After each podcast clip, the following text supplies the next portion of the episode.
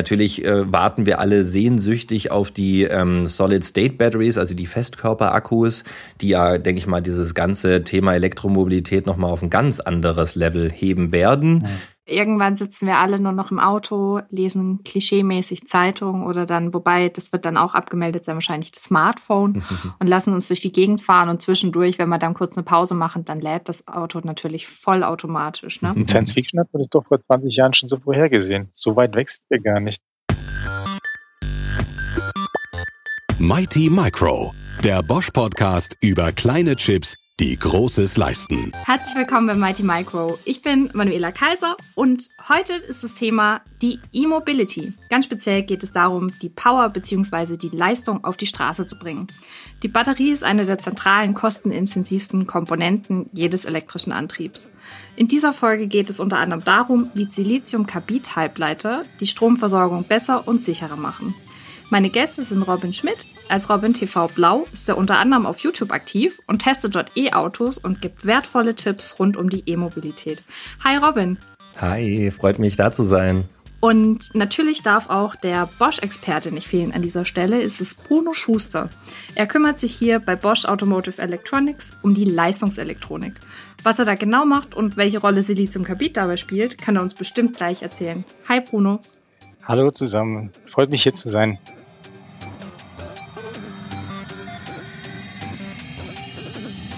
Wenn wir jetzt über E-Mobility reden, bietet sich natürlich eine Einstiegsfrage fantastisch an. Und zwar, habt ihr eigentlich selbst ein E-Auto? Robin, wie sieht's bei dir aus? Ja, natürlich. Also ich mache ja auf meinem Kanal äh, das Thema Elektromobilität ganz ausführlich ähm, und auch Vollzeit. Also ich mache das nicht so nebenbei, sondern das ist wirklich mein Job. Ähm, 24-7 äh, Elektroautos testen, über Elektromobilität reden, über den Wandel der Mobilität sprechen. Und wenn ich kein Elektroauto selbst fahren würde, dann wäre das, glaube ich, echt ein bisschen daneben. Deswegen, ähm, ja, ich habe vor drei Jahren mit einem Tesla Model S angefangen, bin dann über eine Renault Zoe ähm, so auch so anderthalb Jahre gegangen, weil ich eben so ne, mal so Premium, aber auch mal Einstieg testen wollte. Und jetzt stehe ich kurz vor meinem nächsten Elektroauto. Das wird ein Volkswagen ID3. Oder, ach stimmt, wenn das ausgestrahlt wird, dann habe ich den schon. Und da wollte ich mal gucken, wie der Volkswagen-Konzern denn hoffentlich sehr erfolgreich in die Elektromobilität startet.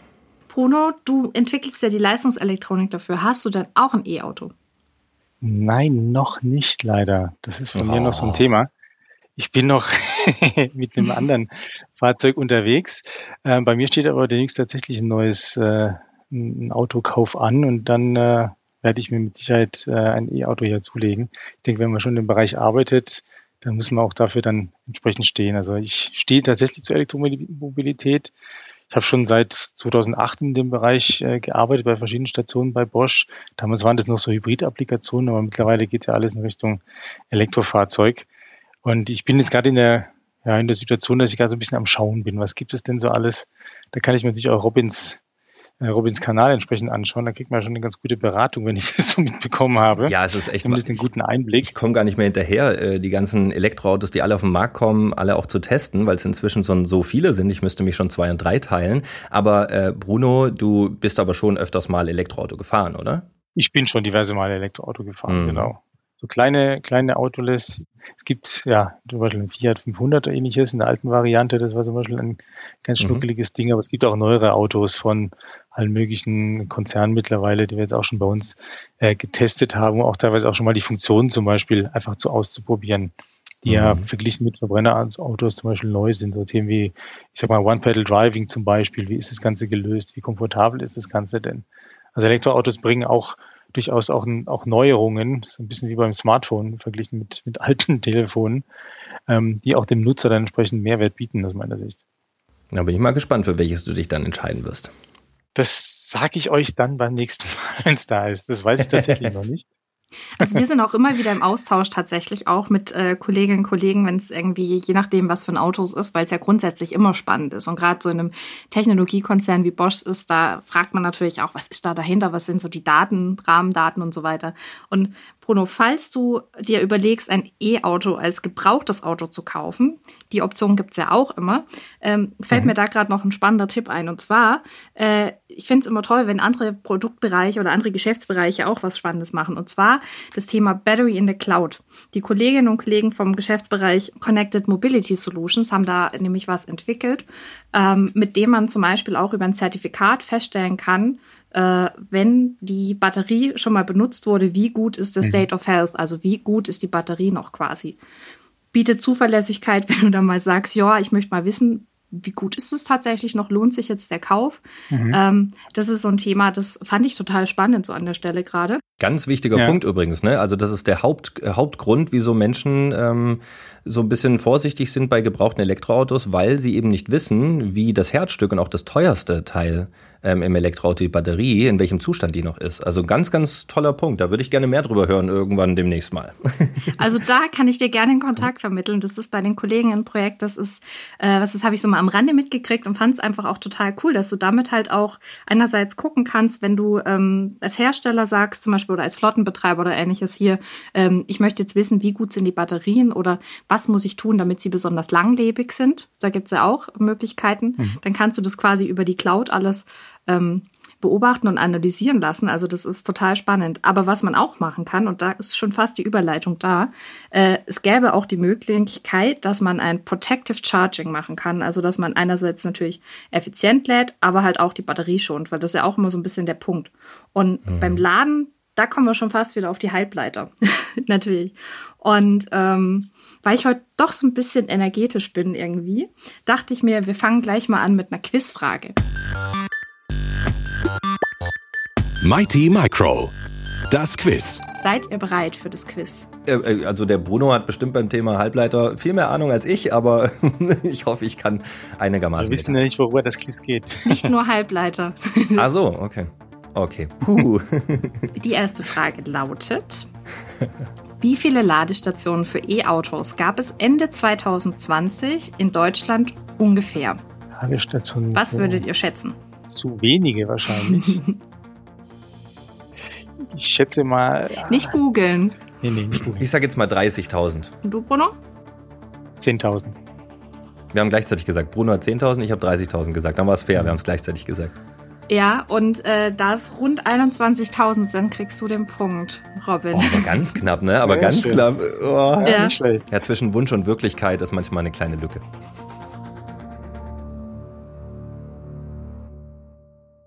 Übrigens im Jahr 2019 sind ungefähr 3700 Ladestationen dazugekommen, also vorletztes Jahr.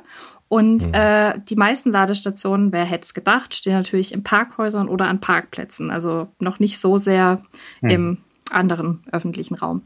Ähm, so von daher. Autobahn, ne? mhm. Ja, man könnte auch echt meinen, es ist irgendwie ganz einfach. Du gehst halt hin, steckst einen Stecker rein und fertig ist das Ganze. Aber da gibt es natürlich auch diverse Methoden zu laden und da höre ich auch immer wieder Onboard, Offboard Charging und solche Sachen. Kannst du das mal vielleicht ein bisschen erklären, Bruno, was da dahinter steckt? Ja, genau. Vielleicht um, um On- Offboard Charging. Ich würde gerne zwei Sachen nochmal verstehen. Wir haben das äh, Ladenetz, das ist ja Wechselspannung mit, je nachdem, was wir halt eben haben, unseren 22, 220 Volt bei uns zum Beispiel. Und die Batterie, die wir im Fahrzeug haben, ist Gleichspannung. Das heißt, irgendwo in diesem Ladevorgang hast du im Prinzip zwei, zwei Themen. Das eine muss die, die Spannung quasi gleichrichten, wie man sagt. Also das ist ein Umrichter oder ein Gleichrichter, wie man sagt. Das ist eine Funktion. Und du musst unter Umständen auch noch das Spannungsniveau quasi auf das Spannungsniveau der Batterie anheben. Das ist im Prinzip das, was beim, beim Laden entsprechend gemacht wird. Und hast jetzt letztendlich verschiedene Möglichkeiten. Du kannst äh, zu Hause eine sogenannte Wallbox haben, die wandelt dir dann quasi deine Wechselspannung ähm, in andere Spannungs- und Stromtypen um und dein Fahrzeug hat an sich äh, on board einen sogenannten Onboard-Charger. Und das ist letztendlich der, der die, ein, ein Gleichrichter letztendlich, der dir dann mhm. Wechselspannung auf die Gleichspannung der Batterie überträgt, ähm, die Spannungslage entsprechend anhebt. Momentan haben wir so Batterien meistens so, ich sag mal, roundabout 400 Volt plus minus. Die neuesten Generationen mit Hochleistungsantrieben gehen dann in Richtung 800 Volt und plus. Aber das ist das, was der, was der, was der, äh, was die Wallbox letztendlich macht mit dem, mit dem Onboard Charger gemeinsam. Dann gibt es verschiedene Leistungsklassen. Das kennt wahrscheinlich der, der Robin ganz gut von, von 3,6 kW je nach Region bis zu 22 kW je nach äh, Ausstattung. Je mehr, desto besser, desto schneller. genau, das ist genau der Punkt. Wenn du, wenn du an so einer Haushaltssteckdose hängst mit 3,6 kW, kannst du ein bisschen rechnen, wenn du so eine 50 Kilowattstunden Batterie hast, dann bist du roundabout mit 15 Stunden bist du dann dabei. Wenn du allerdings an, an eine 22 kW gehst, bist du zu Hause in, in, in etwas mehr als zwei Stunden durch als, als Beispiel. Und da macht das mhm. Ganze natürlich schon Spaß. Dann kannst du dich zu Hause, wenn du die Möglichkeit hast, an deine in die Garage oder auf deinen Stellplatz hängen und das Fahrzeug entsprechend aufladen. Was es dann noch gibt, sind, äh, sind ja generell die Ladesäulen, die man so am, am Straßenrand kennt. Die machen ja diese ganze Konversion letztendlich von Wechselspannung auf Gleichspannung in der Säule selbst. Und die geben dann gleich auch Gleichspannung quasi in, in, die, in die Batterie ein. Das heißt, das ist letztendlich vorbei an diesem Charger. Das ist ein anderer, anderer Anschluss. Und das Fahrzeug hat dann auch die Möglichkeit, äh, deutlich höhere Energiemengen aufzunehmen. Das heißt, du bist dann von der Leistung, wir hatten ja gerade gesagt, so 3,6 bis 22 Kilowatt bei den ganzen ähm, Ladesäulen, die du am Straßenrand so hast, bist du eher sogar bis, bis in Richtung über 300 Kilowatt theoretisch. Das sind dann die Supercharger, Robin oder? kennt wahrscheinlich von seinem Tesla noch, der hat so 135 Kilowatt. Da bist du schon deutlich schneller unterwegs. Mit dem Ziel eben, dass du dann auch bei, zum Beispiel auf der Autobahn, wenn du jetzt mal na, ein Stück nach Berlin bin ich neulich mal gefahren, äh, einfach hinfährst und dann kannst du mit ku relativ kurzen Pausen deine Reise eigentlich unvermittelt einfach durchführen. Ja, 15 Minuten oder sowas. Das ist, denke ich, äh, einfach okay. Und ähm, ja, innerhalb dieses, dieses ganzen Themas gibt es natürlich auch immer äh, so Knacker. Batterie, wie du sagtest, ist ein, nee, die teuerste Komponente an sich. Die hat auch, auch äh, im, gewisse Besonderheiten, wenn du zum Beispiel einen Fall von Unfall hast oder sowas, da musst du schauen, dass du keine Hochspannung an dem am Fahrzeug anliegen hast. Da gehen wir später nochmal drauf ein, tatsächlich. Machen wir den Schwank nochmal, sehr schön. Ja, da haben wir extra einen eigenen äh, Einspieler nochmal für euch, aber den möchte ich jetzt noch nicht vorwegnehmen. Mhm. Ähm, was ich tatsächlich total spannend finde, ist ja beim Laden, man hört ja so alle möglichen Varianten. Es sollte natürlich idealerweise besonders schnell gehen. Man muss da aber auch immer aufpassen, ne, weil besonders schnell ist nicht gleich besonders gut für die Batterie manchmal, je nachdem, in welcher Form es ja. ist. Ähm, ein Thema, das ich sehr spannend fand an der Stelle, und auch da muss ich dann doch nochmal auf dich, Bruno, äh, verweisen, ähm, das Thema Siliziumkarbid. Das hatten wir in der letzten mhm. Staffel in der Folge schon mal. Da ging es drum, da ging es aber eher so um diese Reichweitenangst, nenne ich es jetzt mal, und ähm, dass man mit Siliziumkarbid eben die Reichweite steigern kann. Genau. Aber eigentlich gibt es doch auch beim Laden die Möglichkeit, dass man da auch die Verluste reduziert und sowas. Was ist denn da so der Weg? Wo geht's da hin? Genau. Also generell ist ja ein, Siliziumkarbid-Halbleiter ist ein, sagen wir, ein kleiner Schalter, ein Transistor, die man vorher in, oder jetzt stand heute noch in Silizium ausführt und eben in der Zukunft in Siliziumkarbid. Und diese, diese Transistoren hast du letztendlich in allen möglichen Applikationen drin. Der sogenannte Inverter, das ist das, was wir letztes Mal diskutiert hatten, im Antrieb, der für den Antrieb der E-Maschine äh, verantwortlich ist, ist, ist eine Anwendung. Aber du hast die Möglichkeit, Siliziumkarbid-Halbleiter auch zum Beispiel in Ladegeräten, äh, also in Chargern, Onboard-Chargern, wie ich sie gerade erwähnt hatte, einzusetzen. Und dort hast du auch äh, letztendlich zwei wesentliche Vorteile dieser Halbleiter. Zum einen sind sie besonders effizient an sich, das heißt auch Verluste, Verluste im, in, der, äh, in der Wandlung der Energie letztendlich werden äh, reduziert. Diese Halbleiter sind in der Lage, deutlich schneller zu schalten, äh, zum einen.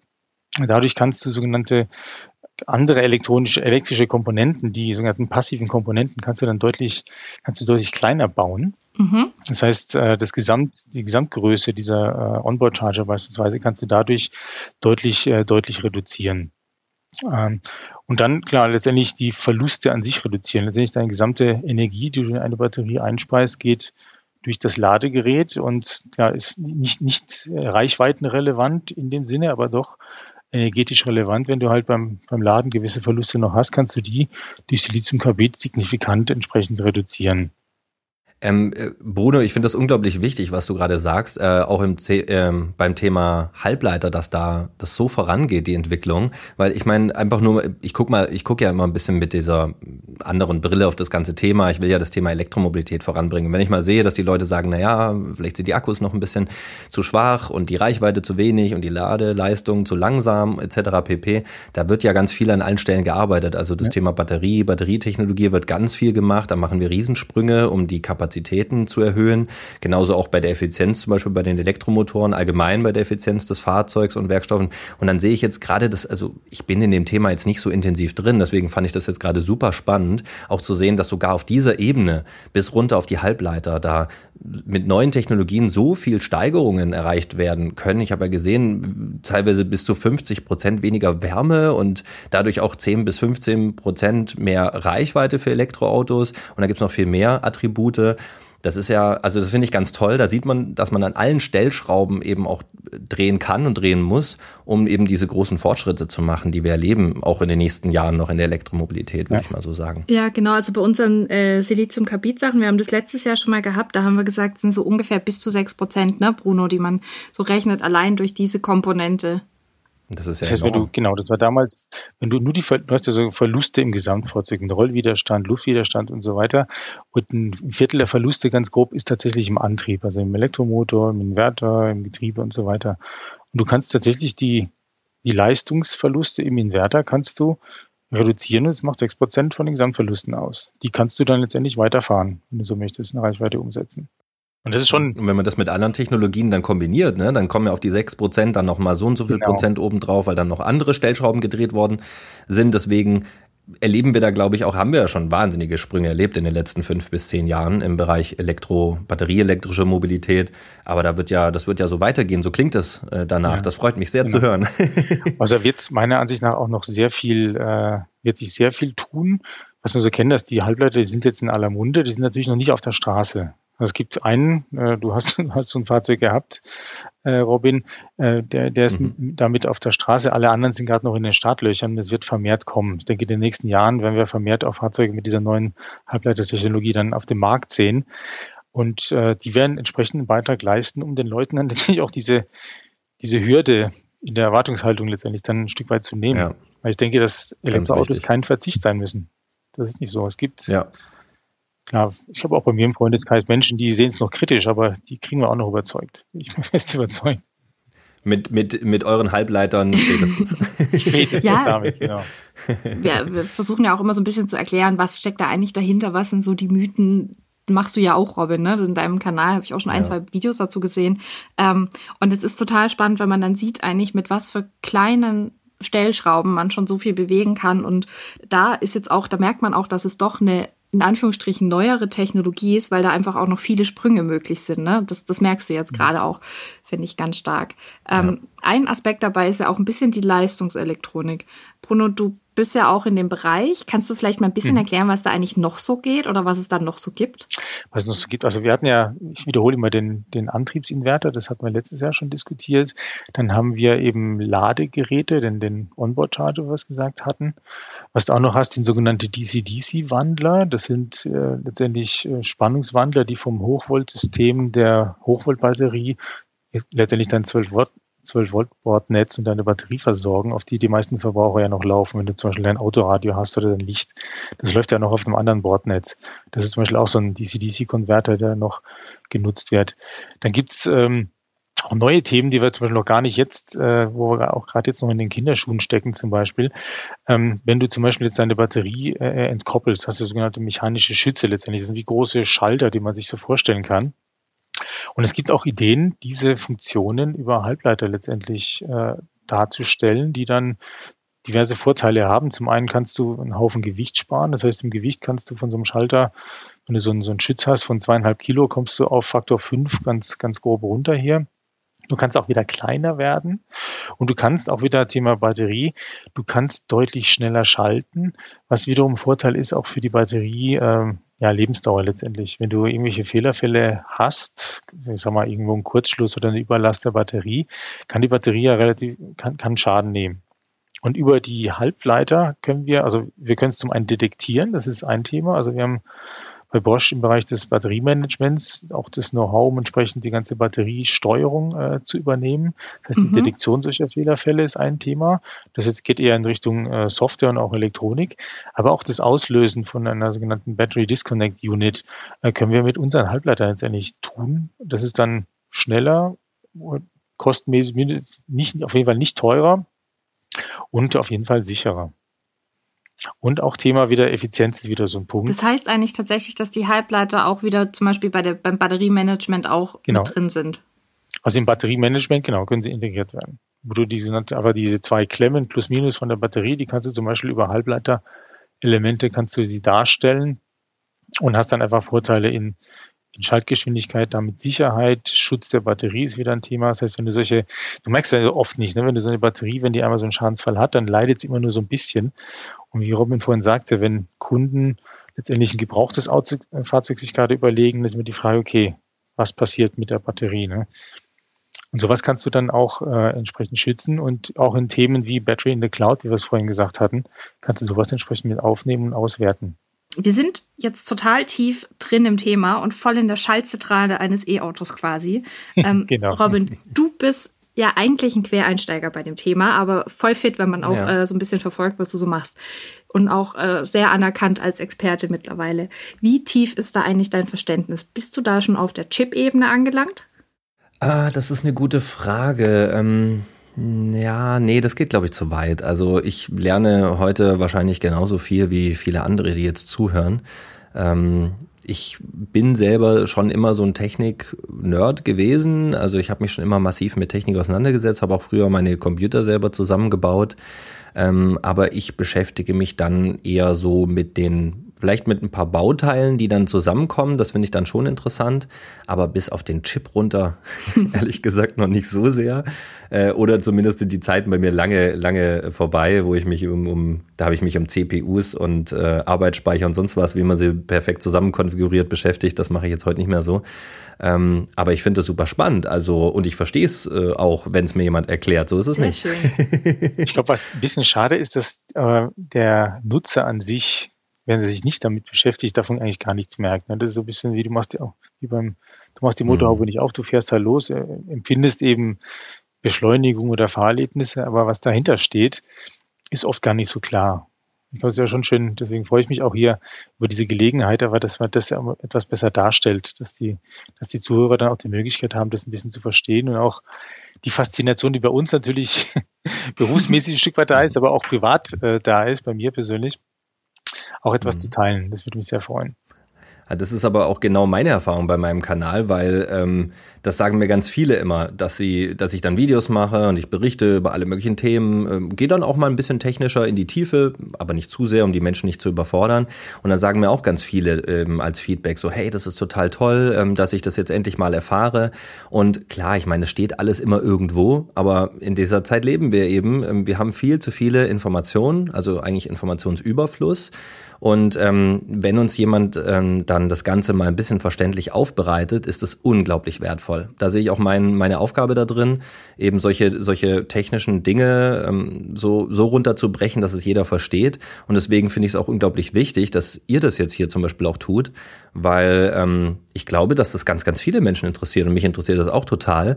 Aber sich da jetzt selber komplett mal so einzulesen, das, da braucht man ja echt viel Zeit und die Zeit hat man halt meistens nicht. Deswegen finde ich das ähm, eine schöne Form, das hier so ein bisschen lockerer zu erfahren. Ich persönlich erhalte meistens meine Lessons in dieser Richtung bei der Autofahrt, muss ich zugeben. Aber mein Mann ist ja selbst Ingenieur und äh, immer wenn wir Auto fahren, fängt er immer wieder an. Übrigens, hast du das gehört? Das ist jetzt die und die Funktion, da passiert jetzt das oder achte mal auf den Moment. Und genauso ist es jetzt auch bei, bei E-Autos, genauso wie bei unserem aktuellen Auto, wo man dann auch immer wieder so diese Momente hat, wo man dann die Erklärung hat. Und da sammle ich auch immer so ein bisschen meinen Input, was für andere auch spannend sein könnte, weil man auch da, das ist, glaube ich, auch das, was, was dich auch so besonders macht, Robin, dass man da auch so ein bisschen Augen und Ohren offen hat und so überlegt, ah, Moment, den Aspekt kannte ich ja noch gar nicht, lass uns da mal tiefer reinsteigen, ne? Ja, ja, ja, genau. Vielleicht macht man ja auch manchen Menschen Lust, die dann äh, sich näher informieren äh, oder vielleicht sogar beruflich in den Bereich einsteigen. Das wäre ja das Allerschönste, weil wenn wir was äh, wohl gebrauchen können, dann ist es gute Talente, die in dem Bereich ähm, unterwegs sind und hier das Thema in Deutschland gut voranbringen. Also du kannst gerne auch Werbung für uns machen an der Stelle. Also wir freuen uns, denke ich, Bruno, ne, äh, auch immer gerne über äh, schlaue Köpfe äh, Entwicklerinnen, Entwickler, die. Äh, das macht ihr schon gut für euch selbst. Das brauche ich gar nicht machen. Also das weiß, glaube ich, jeder Zuhörer selbst, was er, was er da hat, wo er da hingehen kann. Da bin ich überzeugt. Und die Leute davon. sind super nett, um mal den kurzen Werbeblock zu machen. Auch zum Beispiel so bei Bruno und seinem Team äh, immer offenes Ohr, wenn man spannende neue Ideen hat, wie man jetzt das Thema weiter vermitteln kann. Von daher, äh, wer Interesse hat, gerne bewerben und einfach sonst uns schreiben. Wir helfen da gerne weiter. Und natürlich packe ich den Link äh, zu unserer Karriereseite in die Show Notes. Dann könnt ihr direkt mal schauen, was da gerade so frei ist bei uns. Genau. Gell, Bruno, da freust du dich. Bei, bei mir war es damals auch so, als ich eingestiegen bin, auch in Richtung, da ging es ja schon in Richtung Kraftfahrzeugbau. Das ist schon spannend, wenn du ein Thema hast, was einfach neu ist, wo quasi Neuland ist, da kann man was machen, da kann man sich auch weiterentwickeln. Da gibt es nicht immer, klar gibt es auch alte Hasen, die Bescheid wissen, aber hier kannst du auch als junger Mensch, kannst du dich ein neues Thema einbringen und auch mitgestalten. Und das ist das, was ich jetzt gerade bei uns zum Beispiel bei Automotive Electronics hier so, so spannend finde. Das Thema geht jetzt richtig voran. Es ist ein sehr guter Einstieg und die nächsten Jahre wird es hier einfach vorangehen. Bin ich fest von überzeugt. Ja, und vor allem gerade bei dem Thema, ganz viele sagen, oh, Wandel in der Automobilindustrie ist nur schlecht. Aber ist es eben nicht. Ähm, es gibt wahnsinnig viele Vorteile und gerade in diesen Bereichen, wo ihr auch unterwegs seid, äh, ich denke mal, da ist äh, ganz viel Potenzial für noch viel Entwicklung nach oben. Mhm, ja, und gerade genau. die Leistungselektronik brauchst du eigentlich auch überall. Ne? Also von daher ist es auch nochmal ein sehr spannendes Feld, in, mhm. in verschiedene Bereiche dann eben den Einblick zu haben. Wie ja. siehst du es eigentlich, Robin, bei dir? Äh, wo steckt für dich noch Innovationspotenzial oder beziehungsweise auch Einsparpotenzial vielleicht auch in, im E-Auto? Boah, Einsparpotenzial, ja gut, ähm, gibt es natürlich enorm, wenn man einfach mal ein bisschen mehr vielleicht auch drüber nachdenkt, welches Fahrzeug das Richtige ist. Also ich will jetzt niemanden auf die Füße treten, aber äh, es gibt gute Gründe, zum Beispiel mit großen SUVs durch die Gegend zu fahren, aber es gibt bestimmt auch gute Gründe, mit diesen vielleicht nicht unbedingt in der Stadt rumzufahren. Da wird es vielleicht auch mal ein kleineres Auto tun. Also da können, da kann, glaube ich, jeder Einzelne ganz schön viel schon durch seine vielleicht mal Überlegungen auf vielleicht ein kleineres Fahrzeug, das vielleicht nur in der Stadt eingesetzt wird, äh, schon viel einsparen. Ähm, aber das ist wahrscheinlich nicht das, auf was du hinaus willst. Du willst wahrscheinlich eher auf die technische Seite hinaus, aber das musste ich trotzdem kurz noch erwähnen. Ähm, technisch sehe ich natürlich da unglaublich viel Potenzial. Also wie gesagt, man merkt da ja, ob das nun Leichtbau ist, das ganze Thema Leichtbau, also dass man praktisch die Fahrzeuge grundsätzlich neu überdenkt, äh, was das Thema Gewicht der einzelnen Komponenten angeht, ob es das Thema ist, wie sich die Batterietechnologien und dann auch die chemischen Zusammensetzungen und die, die Massenproduktion von ähm, Batterien sich drastisch verändert. Also auch das Stichwort zum Beispiel, dass natürlich auch so wichtige Sachen wie Kobalt ähm, reduziert werden aus den Batterien und solche Themen. Da ist noch ganz viel Potenzial ähm, und natürlich auch eben allgemein bei der Effizienz, dass man eben ähm, zum Beispiel über Rekuperation oder über andere intelligente Dinge, die auch im Fahrzeug verbaut sind, dann auch ordentlich eigentlich Strom einsparen kann. Man muss ja nicht immer nur darüber nachdenken, beim Elektroauto möglichst die Batterie immer größer und größer und größer zu machen, sondern alle Komponenten, das ist natürlich das Thema gerade eben hier mit den Halbleitern total ähm, passend, alle Komponenten so viel äh, effizienter zu machen und so sehr zu verbessern, dass diese kleinen Dinge in der Summe dann richtig große Auswirkungen haben was man, denke ich, jetzt im Markt sieht, es kommen immer mehr Fahrzeuge jetzt auch auf den Markt, die nicht irgendwie als umgebautes äh, Verbrennermodell quasi mhm. einfach abgegradet werden, sondern die sind entwickelt, optimiert auf den Elektroantrieb. Heißt, du kannst auch den ganzen Fahrzeuginnenraum kannst du komplett anders gestalten als ein Beispiel, aber du kannst das ganze Fahrzeug auch deutlich, deutlich kompakter letztendlich bauen. Äh, leichter dann, äh, das ist das Thema, was Robin schon erzählt hatte. Und es gibt unheimlich viele Möglichkeiten hat auch neue Designmöglichkeiten. Ne? Es gibt ja so Zukunftsbilder, wie das Auto in Zukunft aussehen kann. Da ist, da ist, glaube ich, auch noch nicht die, das Ende der Fahnenstange. Da ist deutlich mehr Potenzial auch noch. Ja, die haben ja, mehr Gestaltungsmöglichkeiten, die Hersteller. Ja. Entschuldigung. Ähm, genau. Die haben äh, deutlich mehr Gestaltungsmöglichkeiten, die Hersteller. Das erlebe ich immer wieder, weil ich bin ja auch oft auf Hersteller-Events ähm, dann eingeladen. Und klar, die geben sich natürlich sehr, sehr viel Mühe äh, zu erzählen, wieso das jetzt alles äh, wirklich besser ist. Aber eine Sache, die fasziniert mich jedes Mal, da war ich sogar in so einem Augmented Reality, ähm, habe ich so eine Brille auf.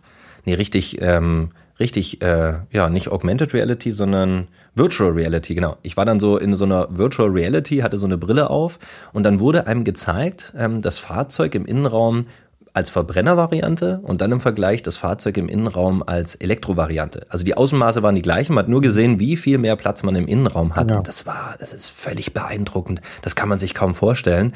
Ähm, man sagt manchmal bei so Elektroauto-Herstellern, äh, ähm, man bekommt mit dem Elektroauto fast ein bis zwei Klassen höher bei den gleichen Ausmaßen mhm. vom Innenraum. Und das ist natürlich völlig faszinierend. Genau. Und völliger Gestaltungsfreiraum. Wer weiß, was da noch für neue Formen ähm, der Fahrzeuge kommen bekommen, weil man ja jetzt eben durch das Loslösen vom Verbrennungsmotor auch viel freier in der Gesamtgestaltung ist. Und da bin ich mal noch gespannt. Da gibt's ja schon ein paar schöne, wenn ich mir mal so ein Twizy oder sowas angucke von Renault oder da kommen ja auch andere spannende, also ganz andere Gefährte, die vielleicht auch mal kleiner sind oder auch mal größer, wenn es Sinn macht.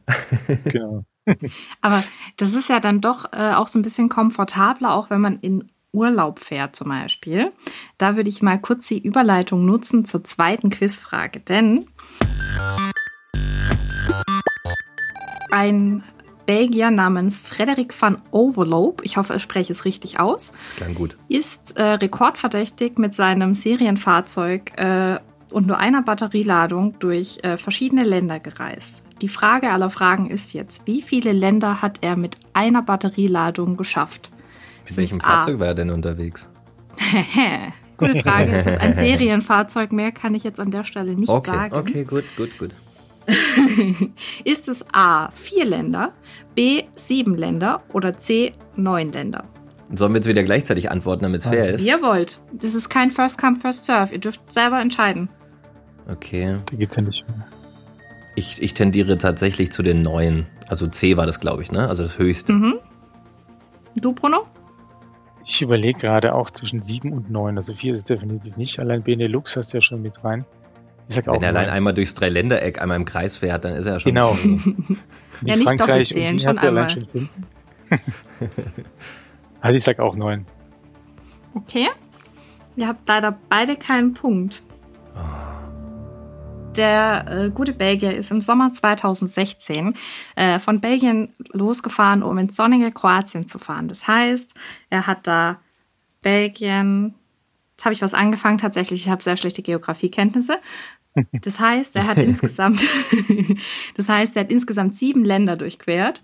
Und mhm, ähm, das hat mir ja schon mal in der letzten Staffel das Thema Reichweitenangst zeigt auch, eigentlich kannst du auch mit einem E-Auto in Urlaub fahren, wenn du einfach ähm, bedacht fährst, beziehungsweise wahrscheinlich auch mit den aktuellen Leistungen auch so ganz gut.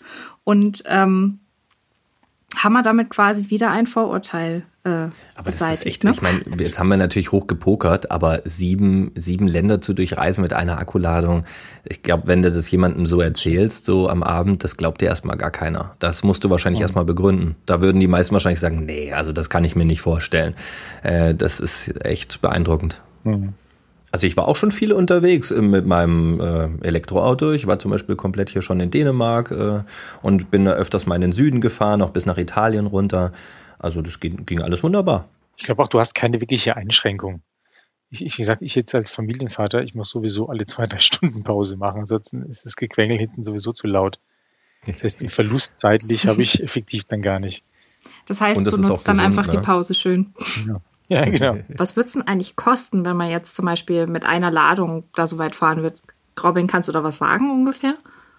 Also das hängt natürlich immer ganz stark davon ab, wie viel das Elektroauto verbraucht. Das könnt ihr euch so vorstellen, das ist im Prinzip wie ne, die Literangabe, also ne, wie viel Verbrauch hat das Fahrzeug. Beim Verbrenner ist es dann beim Elektroauto praktisch die Kilowattstunden, die es verbraucht. Eigentlich wird in der Regel Kilowattstunde auf 100 Kilometer äh, so grob gerechnet und deswegen, da sind die Fahrzeuge ganz unterschiedlich, das muss man sagen. Es gibt Fahrzeuge, die verbrauchen mehr und weniger, kann man sich gut vorstellen. Man kann aber sagen, es ist ganz einfach, man geht an die Ladesäulen, schaltet die mit so einer Ladekarte frei, da holt man sich von einem Anbieter dann eine Ladekarte oder von verschiedenen Anbietern, die teilweise ganz unterschiedliche Preisstrukturen haben. Ähm, ist ein bisschen undurchsichtig, muss man sich einmal ähm, rein durchwühlen oder ein Video auf meinem Kanal gucken. zwinker, zwinker. Ja. Ähm, nee, aber äh, ähm, damit schaltet man es dann frei und, und, über den wird dann abgerechnet. Der rechnet dann in der Regel Kilowattstunden basiert ab. Da gibt es einen Kilowattstundenpreis und dann kann man sich das eigentlich selbst relativ gut ausrechnen, wenn man eben weiß, welches, mit welchem Auto man fährt. Und ähm, ja, wenn man mal nett irgendwo fragt äh, und, und sich an die normale Steckdose steckt, also ich war auch in meinem Ferienhaus, habe gefragt, ob ich mich an die Steckdose stecken kann, dann macht man das so Pi mal Daumen untereinander, habe ich dem halt einen kleinen Ausgleich dafür gezahlt anhand des Kilowattstundenpreises. Cool.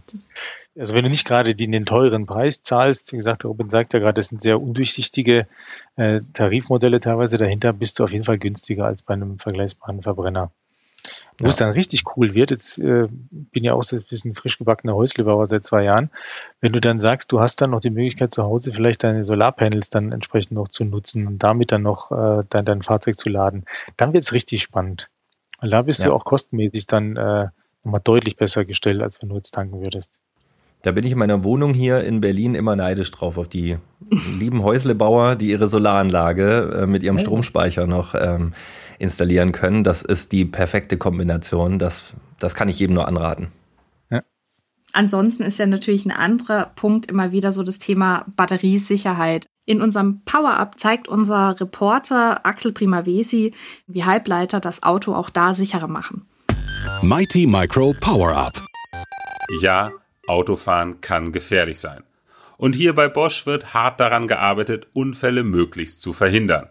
Und ein Unfall mit einem E-Auto stellt Entwickler vor ganz spezielle Herausforderungen. Denn die Batterien von E-Autos stehen unter extremer Spannung, bis zu 800 Volt. Was also bei einem Crash unbedingt vermieden werden muss, dass die Karosserie unter Spannung gerät. Denn das gefährdet nicht nur die Retterinnen und Retter, sondern auch die Unfallopfer. Halbleiter von Bosch verhindern das. Denn die Chips sind Teil des sogenannten pyrotechnischen Batterietrennsystems, auch Pyrofuse genannt. Wenn der Beschleunigungssensor im Airbag-Steuergerät, übrigens auch eine Bosch-Entwicklung, einen Unfall erkennt, geschieht das folgende. Vom Airbag geht ein Signal zum Batteriemanagementsystem und von hier wird dann das Herzstück von Pyrofuse aktiviert, der CG912. Und dann passiert das hier. Der CG912 schickt eine kleine Stromladung an ein Kästchen, das ungefähr so groß ist wie zwei aufeinanderliegende Streichholzschachteln. Dieses Kästchen sitzt an der Stromleitung der Batterie des E-Autos. Und da drin steckt ein Heizdraht, der durch den Strom heiß wird und so eine kleine Explosion auslöst, die dann wiederum mit einem Keil das Kabel durchtrennt. Jetzt droht von der Batterie keine Gefahr mehr. Das alles passiert natürlich im Bruchteil von Sekunden. Pyrofuse kann sogar dann funktionieren, wenn das E-Auto gerade laden parkt und ein anderes Auto drauf fährt.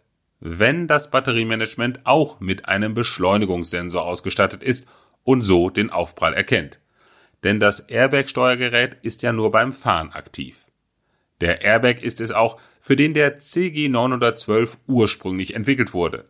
Dort hat er genau die gleiche Aufgabe wie bei Pyrofuse. Im Fall des Falles eine kleine Explosion mit großer Wirkung auszulösen und so die Airbags zu aktivieren. Der CG912 gehört zur Familie der anwendungsspezifischen integrierten Schaltungen, der sogenannten ASICs. Halbleiter, die ganz spezielle, häufig sicherheitsrelevante Aufgaben übernehmen. Große Aufgaben bei kleiner Form, denn ein Chip misst nur 10 mal 10 Millimeter, ungefähr die Größe einer MicroSD-Karte. In Autos sind die ASICs bestens vernetzt. Sobald das Steuergerät im Airbag einen Unfall an das Batteriemanagement meldet, kann der CG912 aktiviert werden. Das ist der große Vorteil, der auch beim Batterietrennsystem Pyrofuse hilft und so die E-Mobilität sicherer macht. Mighty Micro Power Up Okay, das heißt mehr Sicherheit durch eure Pyrofuses habe ich jetzt so genau. mitgenommen. Ich, ich, ich kenne vor allem ähm, da schon eine große Skeptis auch äh, von vielen Leuten, die sagen, ja, ja, also wenn man so ein Akku brennt und sowas und Unfälle mit dem Elektroauto, da brennt's ja sofort und etc. pp. Und vor allem auch, ne, das mit dem Strom ist gefährlich. Und dann kenne ich das so, dass die Hersteller dann eben solche speziellen Markierungen machen, wo sie dann so ähm, Kabeltrennungs ähm, Bereiche extra mit eingebaut haben, bei dem dann die Rettungskräfte dann wissen, okay, ich muss an diese Stelle irgendwie mit einem Schneider reingehen und dann eben das Kabel trennen, aber das ist ja, das dauert ja eine ganze Weile. Ähm, und, und ich habe das jetzt so verstanden, dass das dann nicht mehr nötig wäre und sich die Rettungskräfte direkt um die Rettung der Personen äh, kümmern können und nicht erst da irgendwo dieses Stromkabel durchschneiden müssen. Genau. Und das ist das, was letztendlich dann auch gerade für die Rettungskräfte Zeit bringt, je nachdem. Man will ja nie den schlimmsten Fall vorhersehen, aber Zeit kann, kann hier letztendlich dann auch Lebens, äh, Leben retten. Ähm, das ist ein Thema und wie gesagt, als redundantes Thema, nicht redundant, aber auch als Ergänzung zu dem, was ich vorhin erzählt hatte, ja, dass wir auch mit unseren Halbleitern an sich auch schon die Batterie abtrennen können. Und hier haben wir auch eine, eine doppelte Sicherheit, sage ich mal, die wir äh, auch von Bosch-Seite entsprechend unterstützen können. Und es ist ja auch zum Beispiel, wenn man grundsätzlich auch mal was hat, das muss ja nicht nur ein Unfall oder ähnliches sein, äh, sondern es kann ja auch sein, dass irgendwie äh, eine Situation ist, wo man die Batterie sicherheitshalber trennen will, weil man irgendwas merkt, am BMS zum Beispiel. Und äh, auch da kann man dann eben, kann auch dann der Pyrofuse über eine Explosion die Batterie abtrennen und da auch vor Schaden bewahren. Also ja, vor allem hätte, hätte mir mal jemand gesagt, dass Explosionen Leben retten können, das äh, klingt schon ein bisschen verrückt, ja. Ja, genau. Nee, was, was glaube ich hier mit einspielt, jetzt muss ich ein bisschen Werbung für uns natürlich machen. Wir haben halt bei Bosch auch schon mit Thema Elektronik und Halbleiter schon seit, seit Jahren letztendlich Erfahrung. Das heißt, das eine Beispiel ist sehr plakativ jetzt mit dem, äh, mit dem äh, Airbag ASIC, den wir jetzt einfach in eigentlich ähnlicher Funktion mit, dem, mit einer anderen äh, einem anderen Bereich einsetzen. Bei den Halbleitern haben wir auch schon seit, seit Jahren letztendlich Erfahrungen, auch im Bereich der, der Mikrosensoren etc. Diese Erfahrungen, die bringen wir natürlich auch in die neuen Halbleiter für elektrifizierte Antriebe oder auch Bordnetzsysteme und so weiter ein. Also wir haben hier das, das Glück, dass wir schon die Erfahrung seit ziemlich Jahrzehnten im Bereich Halbleiter haben, auch gerade hier bei uns am Standort Reutlingen. Das ist natürlich auch ein guter Punkt, äh, um nochmal den Anschluss auch an die Entwicklung des Airbags zu gehen. Äh, das würde ich für die dritte Frage nutzen. Damit entscheidet sich's jetzt. Wie viel steht's denn eigentlich? Steht's 1-1? 1 zu 0. 1-0 für dich, Robin. Für mich? Uhu. Bruno, go for it. Ja? no pressure. Also, wann wurde das erste Patent für einen Airbag angemeldet? Achso, da gibt es jetzt keine Auswahlmöglichkeiten. Ja, gibt, äh, ist oh Gott. Ein Airbag. Ich sag, das war 1980. Ja, ja hm, oh Gott. Ich, ich war auch so, ich dachte 70er, aber da dachte ich, das ist zu früh. Ich sage jetzt einfach mal 1991, um nicht auch 80 zu sagen. Also die 1 am Ende war schon nah dran, aber es war halt 1951. Nein. Doch. Oh. Echt? Und ich dachte, mit den 70ern bin ich schon viel zu früh. Krass. Nee, nee, nee, tatsächlich nicht. Also äh, im letzten Jahr hat das Airbag Steuergerät sein 40-jähriges Jubiläum gefeiert. Davor gab es andere Möglichkeiten, das, den Airbag auszulösen. Und das äh, erste Patent dazu gab es 1951. Ach, wow, hätte ich nie gedacht. Das hätte ich jetzt auch nicht gesagt. Hm. Das ist so ein bisschen Und, die Parallelität die, äh, zum Elektrofahrzeug. Ne? Das gab es eigentlich auch schon viel früher. Ja, das gab schon äh, die Zeit vor 1900. Reif. Das gab es vor 1900, ja. genau. Damals war die Zeit aber noch nicht reif. Aber jetzt ist, jetzt sind wir soweit. Ja, tatsächlich. Also damals muss man auch sagen, es war jetzt nicht so wirklich einsatzbereit. Es war eher so, dass es noch keine Sensoren und keine Auslösetechnik wirklich gab. Wie das genau funktioniert hat, kann ich euch jetzt auch nicht erklären. Äh, ich weiß nur, dass es halt heutzutage über interne und externe Beschleunigungs-, Dreh- und Drucksensoren passiert. Also da sieht man wieder mehrere äh, Varianten der Halbleiter spielen zusammen. Und ähm, dann wird das alles über ein Airbag-Steuergerät erfasst. Natürlich auch, inwieweit, wie schwer jetzt der potenzielle Unfall ist und ähm, dann wird eben alles danach ausgelöst. Also von daher geht es auch ratzfatz und ähm, auch so ist es binnen, ich glaube, binnen 30 Millisekunden löst sich ein Airbag ungefähr heutzutage aus. Ja, und die haben sich ja auch irgendwie in alle Bereiche entwickelt, ne? Links, rechts, oben, unten und so weiter. Also es ja. ist ja wahrscheinlich nicht bei dem Airbag geblieben. Ich habe jetzt sogar erst ein äh, Fahrsicherheitstraining gemacht und dann hat mir der Fahrsicherheitstrainer erzählt, dass er sogar, ähm, man, blöderweise hat er dann gesagt, mit Augenzwinkern einen Test äh, machen wollte. Ähm, äh, rechtzeitig zu bremsen, wenn ein Fußgänger vorne steht vor dem Auto. Und dann hat er das auch gemacht und dann hat er aber nicht beachtet, dass das Auto sogar so einen speziellen Airbag hatte, wo dann diese ganze Motorhaube sogar so richtig hochkommt per Airbags, damit eben der Fußgänger ähm, besser abgefangen wird. Also wenn man den tatsächlich trotz Bremsen so ein bisschen noch erwischt, dass der dann eben, ne, weil die Motorhaube so hochkommt, da noch mal ein bisschen abgefedert wird. Das wusste ich jetzt auch noch nicht, dass es sowas gibt. Also sogar Airbags, die in die Motorhaube eingebaut sind. Also Wahnsinn. Ja. Ähm, was war so die andere Überraschung, so sonst außerhalb von diesem Airbag-Thema in letzter Zeit? Gab es da irgendwas, was dich besonders überrascht hat, äh, Robin, in Sachen E-Auto-Batterien zum Beispiel? Ja gut, ich meine, äh, unter uns Elektromobilisten gab es natürlich das Event letztes Jahr, äh, und zwar der Tesla Battery Day. Ähm, wurde lang verschoben, haben viele drauf gewartet, weil natürlich Tesla als der ja, erste große erfolgreiche Elektroautohersteller da auch wahnsinnig die Entwicklung vorantreibt Und ähm, gerade in dieser Batterietechnologie, was da wieder präsentiert wurde, ich kann das auch gar nicht so runterbrechen, weil es auch wieder auf eine ganz tiefe technische Ebene geht. Aber ich sage jetzt mal so, ähm, äh, na, so kritische Stoffe zu entfernen, ähm, die Massenproduktion hochzufahren, ähm, die Kapazitäten zu erhöhen. Ähm, das ist schon, das hat mich schon sehr, sehr beeindruckt, was, also wer da Lust hat, sich das mal anzugucken, oder allgemein einfach, was immer wieder aus allen Ecken und Enden kommt im Bereich Batterietechnologie. Natürlich äh, warten wir alle sehnsüchtig auf die ähm, Solid-State Batteries, also die Festkörperakkus, die ja, denke ich mal, dieses ganze Thema Elektromobilität nochmal auf ein ganz anderes Level heben werden. Mhm. Ähm, also da, da gibt's ganz viel und natürlich das ganze äh, Fahren, äh, autonome Fahren. Aber gut, das hat jetzt nichts mit der Batterie zu tun. Aber das finde ich auch eine extrem interessante Entwicklung. Ja, irgendwann sitzen wir alle nur noch im Auto, lesen klischeemäßig Zeitung oder dann, wobei das wird dann auch abgemeldet sein, wahrscheinlich das Smartphone und lassen uns durch die Gegend fahren und zwischendurch, wenn wir dann kurz eine Pause machen, dann lädt das Auto natürlich vollautomatisch, ne? Genau so. Genau. So will ich das. So ist Sehr schön. In Science Fiction hat man das doch vor 20 Jahren schon so vorhergesehen. Eben. So weit wächst wir gar nicht. ja, apropos Zukunft, äh, Bruno. Wir haben jetzt ja schon einigermaßen viel über äh, Siliziumkarbid gesprochen.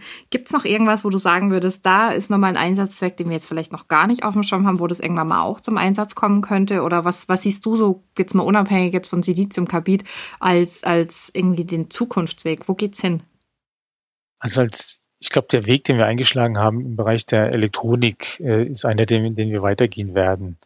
Ähm, was heißt das? Das heißt, wir werden immer mehr Systeme, die wir heute irgendwie in mechanischer Form darstellen. Wir hatten das Thema jetzt mit dieser, mit dieser Battery Disconnect Unit zum Beispiel als Beispiel genannt. Die werden in elektronischen Varianten ausgeführt werden. Das heißt, da wird es einfach immer mehr Durchdringung von unseren, von unseren oder von Halbleitern in Summe natürlich geben, aus meiner Sicht. Und auch bei den Halbleitern, denke ich, ist die, ist die Reise noch nicht am Ende. Es gibt neue Halbleitertechnologien jetzt auch nach Siliziumkarbid. Da haben wir auch noch einiges, was wir, was wir auf dem Schirm haben, wo wir denken, dass die Reise in den nächsten, sagen wir mal, fünf bis zehn Jahren hingehen wird. Ähm, da fangen wir auch gerade erst an. Also da ist noch viel Potenzial, Durchdringung von der Elektronik an sich und auch die Halbleitertechnologien. Ähm, sagt, ich hatte gesagt, Siliziumkarbid ist letztendlich effizienter und, und vom Bauraum sind so die, die Hauptknackpunkte. Aber da gibt es auch noch, äh, noch andere Stoffe, Richtung, sag mal, Galliumnitrit als Beispiel, das ist auch so ein, äh, ein, ein weiterer Halbleiterstoff, den wir uns auch gerade jetzt anschauen. Da wird es noch sehr weit äh, gehen, auch in der Entwicklung. Und es wird immer schneller gehen von der Pace, bin ich fest von überzeugt. Ich gehe davon aus, dass die Elektrifizierung an sich in den nächsten Jahren jetzt, ich glaube, die Modelle kommen jetzt sehr langsam raus. Jetzt äh, gehe ich davon aus, dass wir alle gemeinsam den Kunden jetzt auch mal die, die Angst und die, die Hürden nehmen, um, um auch auf die Elektrofahrzeuge umzusteigen. Und da ist dann ein Riesenpotenzial, was uns dann auch technisch entsprechend noch weiterbringen wird wir als Bosch freuen uns natürlich, dieses mitzugestalten. Und wie sieht's aus? Nochmal zum Schluss. Ähm, ich hätte da noch eine kurze Frage an dich, Robin, ähm, um unseren Hörerinnen und Hörern noch ein kleines Takeaway mitzugeben. Hast du noch irgendwelche Tipps, wie man selbst als E-Autofahrer was für die Langlebigkeit der Batterie tun kann? Und gibt's da irgendwas, was man beachten muss? Also ich würde als erstes mal immer jedem raten, wenn ihr euch ein Elektroauto kauft, dann kauft auf jeden Fall ein Elektroauto, wo eben ein komplettes, also Kühlen des Akkus und ein komplettes Aufwärmen des Akkus äh, bei den Temperaturen entsprechend, also ein Wärme- und Kühlsystem mit integriert ist. Gibt auch, glaube ich, gar nicht mehr so viele Fahrzeuge, wo das nicht der Fall ist. Aber das wäre schon wichtig, weil oft ja so die vorherrschende Meinung ist, oh, mein Akku im, im Smartphone oder im Tablet hält ja auch nur ein paar Jahre. Wie soll es denn beim Elektroauto so viel länger sein? Mhm. Ja, weil eben um den Akku sich gekümmert wird. Da ist ein ganzes System drumherum, das den Akku eben, wie gesagt, aufwärmt, wenn es zu kalt ist ist, weil der Akku mag eben ganz bestimmte Temperaturbereiche besonders und eben dann zum Beispiel runtergekühlt wird, wenn er zu heiß ist und so weiter und so fort. Also das, das würde ich auf jeden Fall beachten.